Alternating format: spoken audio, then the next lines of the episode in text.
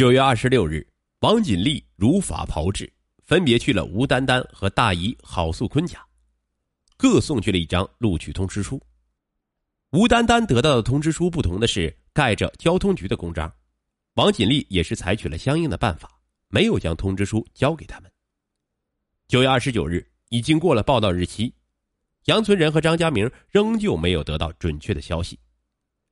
新闻媒体均报道了京沈公路于二零零零年九月十六日全线开通的新闻。他们打听到又有一批人到高速公路交警大队报道的消息，两人更是急得火上房啊！他们再次来到王家，王占全只好打电话给王锦丽。王锦丽匆匆忙忙的赶回来，进屋便气咻咻的说：“别老来找我，支队长因为这事儿都批评我了。”杨村人说：“呃，我听说。”安全局有九个警察准备在十月份到高速公路交警队去报道了。王锦丽不慌不忙的说：“哎，那是两回事儿，你们不要瞎打听。这事肯定行，你们还是先回去吧。”啊。十月十日，他们又一次来到王家，王占全告诉他们王锦丽没在，委托他将几张收据交给他们。他们接过收据一看，是写着一万五千元的收据。王占全说。这是风险抵押金，一年后还退还给你们。过两天还要给你们一张两万一千元的发票，是录取的费用。你们先回去，耐心等待啊。呃，有信儿我再通知你们。十二月十一日，他们得到了王锦丽的回信是：省官厅督察来了，不仅是考试，还要进行体检，特别严。呃，地点是在交警支队的六楼会议室，谁也进不去。经过王锦丽这么一吓唬，两个人心里没了底儿。他们的孩子一个发胖，另一个是近视。王锦丽显得不以为然，拨通了一个电话说：“哎，宋科长啊，啊你好，呃，今天你的家属考完了吗？怎么样？考的都是什么？啊，你告诉我。啊啊。”王锦丽放下电话后，便告诉考试项目有体检、视力检查、体能测验、一千五百米跑。俯卧撑、心理素质测试、过目不忘测试、念一篇文章、写一篇论文等项内容。他看到两个人对这些内容没有把握，便再次拨通了电话，说：“哎，支队长啊，嗯，我有事儿找你，就是我说那两个孩子的事儿。现在孩子感冒了，暂时不能参加考试，你跟督察通融通融，让他们过几天再考吧。”王锦丽放下电话，不长时间。对方便来了电话，他接听一会儿后，便兴奋的说：“哎呀，太好了，谢谢你啊！”他回过头来便说：“支队长答应了，呃，督察走后咱们自己考，这样我就能说上话了。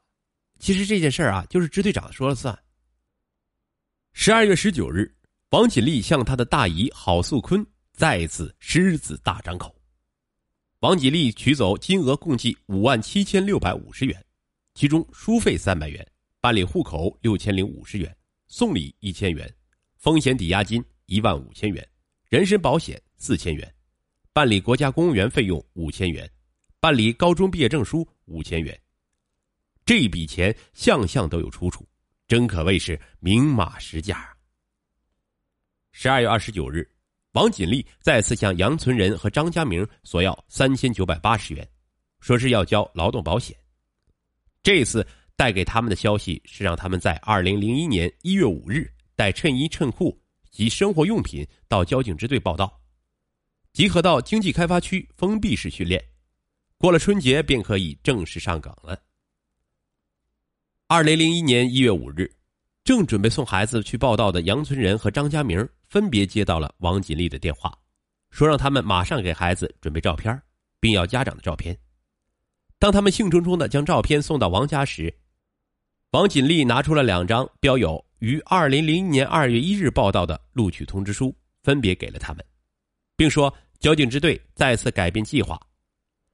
直到此时，杨存仁和张家明才开始心生疑窦，预感到他们被王锦丽骗了。实际上，这些包括王锦丽父亲在内的受骗者也不是没有怀疑王锦丽。只是他有个不容置疑的警官证和一些道具，以及高明的表演，加之他们为孩子求知心切，从而相信了王锦丽的一派胡言。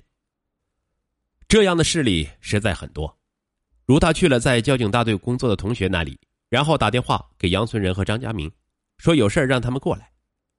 他们两人过去后，看到他大模大样的坐在交警队的座椅上，说他有事要商量，让他们暂时回去，这样他们两个人对他的身份不再怀疑。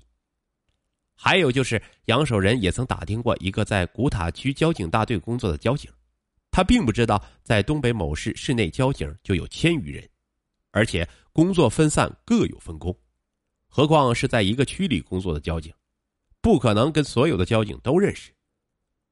那个人却不负责任、含糊其辞的说：“是有那么个人在宣传科，现在这样的年轻人很多呀，提拔的也都很快。像我这样的岁数已经不值钱了。”他的话无形中佐证了王锦丽作为宣传科长的真实性。就是因为这些有形和无形的帮助。才使得王锦丽的诈骗行为一次次的逢凶化吉。再狡猾的狐狸也斗不过好猎手。二零零一年一月九日，东北某市刑警支队领导得到线索，说是在二零零零年年底，杨存仁大摆宴席，庆祝自己的儿子到高速公路交警大队当交警，并说这是他花下十万零四千元从公安局某领导那里买下来的。刑警支队领导们感到蹊跷，这期间公安局根本就没有招警任务，何况是花钱能买来警籍，更是天方夜谭呢。刑警支队决定立即组织以副支队长杜文丽为组长的专案小组，开展侦查工作。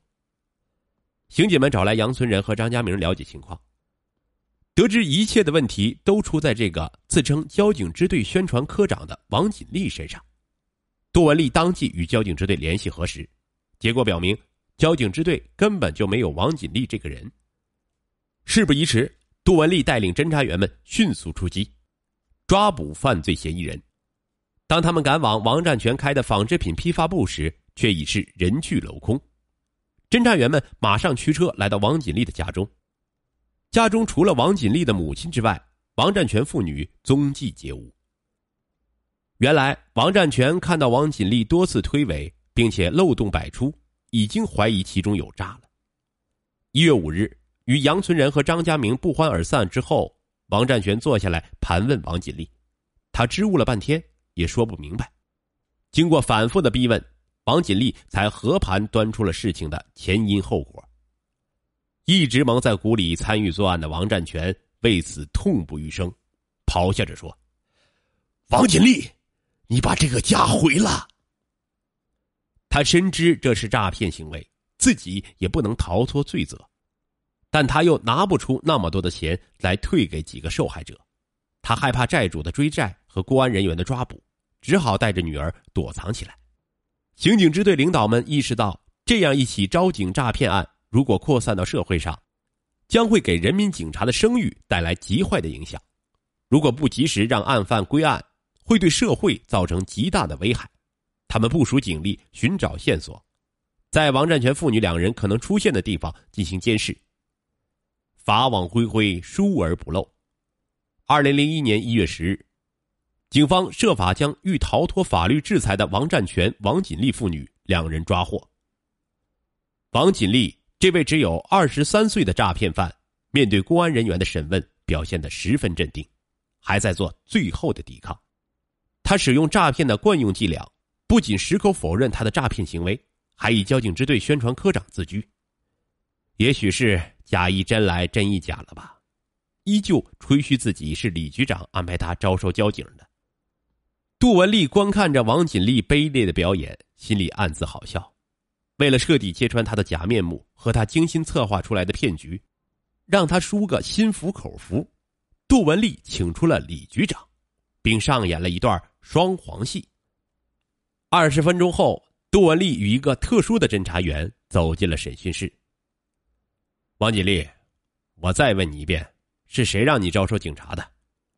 是李局长啊。王锦丽坚定的说：“你认识李局长吗？”我当然认识了，他是我领导，也是我最好的朋友。你认识我吗？侦查员鹰隼般的目光直逼着王锦丽。王锦丽明显意识到了问题所在，但他还支吾着说：“不，不认识。我就是你说的李局长。”特殊侦查员说明了自己的身份。王锦丽苍白的面孔变得紫红，高昂的头也无力的耷拉下来。假的毕竟是假的，纸里包不住火，伪装也只能是暂时的。害人者同时也是被害者王占全，竟然被自己的女儿拉入了诈骗行列。他表示愿意变卖所有家当，就是倾家荡产也要补偿几个受害人的经济损失。经济可以赎回，但是永远赎不回来的，那就是他自己的人格。二零零一年三月二十三日，王锦丽和王占全以涉嫌诈骗罪和伪造国家公文印章罪被依法起诉。